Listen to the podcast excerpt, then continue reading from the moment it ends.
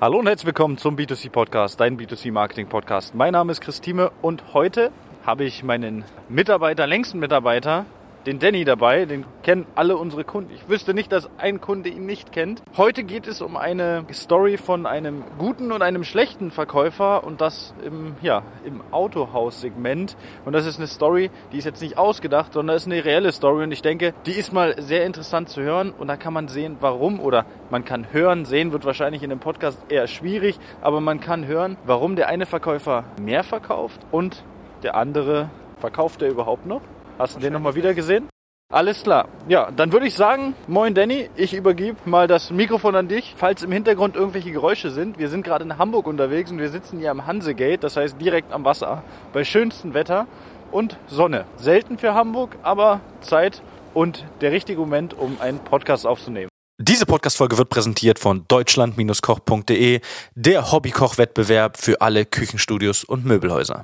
Also, Danny, dann schieß mal los. Moin, danke für das nette Intro.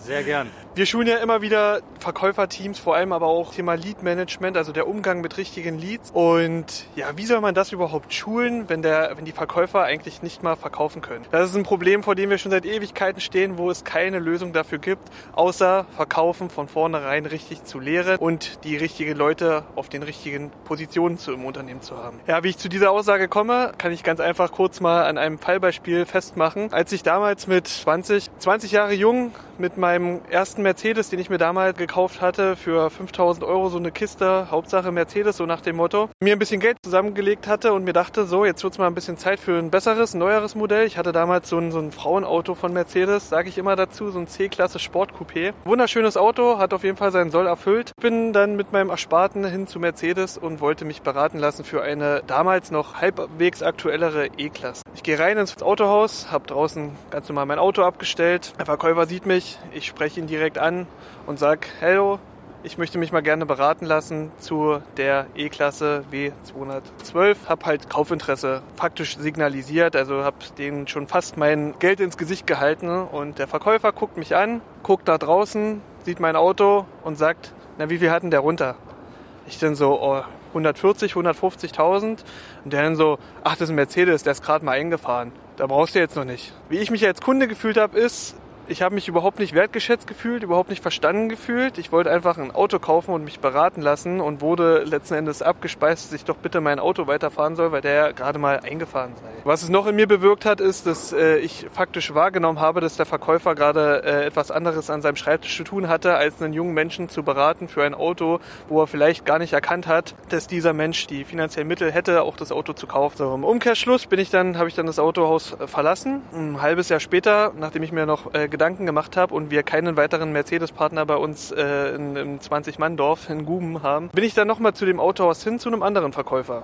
Der andere Verkäufer hat mich sofort an die Hand genommen, hat gesagt, so Mensch, auf so Leute wie dich pochen wir und du bist ja die Zukunft und ich möchte dich jetzt so beraten und genauso habe ich mich in dem Moment auch gefühlt. Er hat mir auch äh, ja Anerkennung gegeben, hat mich von vornherein erstmal gefragt, was ich mache und wie ich überhaupt so zu Mercedes komme und und und. Er hat mich quasi abgeholt, da wo ich abgeholt werden sollte oder auch wollte und letzten Endes hat er mich beraten und ich habe dann den Kaufvertrag unterschrieben und das Auto abgeholt. Als ich mein Auto in Zahlung gegeben hatte, das alte, war eine leere Monster Energy Dose noch unterm Sitz so schön eingeklemmt. Als ich mein neues abgeholt habe, gucke ich in die Mittelkonsole, steht da ein Monster Energy drinne. Genau dasselbe. Ich gucke den Verkäufer an und sag, hä, woher weißt du, dass ich sowas trinke? Der Verkäufer guckt mich an, ja, da war noch eine Dose unterm Sitz eingeklemmt und ich dachte mir, ich tue dir mal einen Gefallen. Ich habe mich natürlich super aufgehoben gefühlt, weil manchmal sind diese kleinen Dinge eben genau dieses Auge, die man als Verkäufer haben muss. Ja, also es ist unglaublich, wie man sich dann fühlt, wenn man richtig beraten wird und mit einem guten Gewissen rausgeht. Und seitdem an habe ich äh, alle meine künftigen Autos, sind jetzt mittlerweile zwei Stück gewesen, alle bei dem einen und denselben Verkäufer gekauft und damit möchte ich einfach mal verdeutlichen, wie super wichtig der Verkauf ist. Wir sollten daran Kunden nicht festmachen, wie sie aussehen. Wir sollten auf keinen Fall urteilen, was für äh, Liqui Qualitäten sie haben könnten, nur weil ich es äh, optisch bewerten könnte, wenn jemand jung ist, wenn jemand alt ist, meinetwegen ungepflegt oder wie dem auch sei, sind es alles Menschen, die einfach potenzielle Kunden sein könnten und ich sollte dahingehend alle gleich sehen. Ich sollte alle Menschen, die bei mir im Haus sind und mich aktiv vor allem ansprechen, sollte ich gleich behandeln und das ist ein ganz, ganz wichtiger Punkt, woran es oftmals schon scheitert. Was aber beim Thema Leads das Coole ist, grundsätzlich, dass ich Kunden niemals an irgendwas bewerten kann. Ich habe nur Namen, Telefonnummer, E-Mail-Adresse, Daten zu dem Produkt, was sie kaufen möchten und mehr habe ich nicht. Wenn sich jemand beispielsweise für eine Probefahrt interessiert, sehe ich den Kunden nicht, lade den erstmal ein und wenn es dann ein junger Mensch ist, dann ist das halt so, dann ist die Probefahrt aber schon besiegelt und mir fällt der Umgang von vornherein leichter, was natürlich wieder für Lead-Generierung spricht, jeden Fall, und diese äh, Verwertung da komplett rausnimmt oder Bewertung. Ja, diese Stories wollte ich mal ganz kurz teilen, um meine Erfahrungen äh, mit euch zu teilen von einem guten und einem schlechten Autoverkäufer.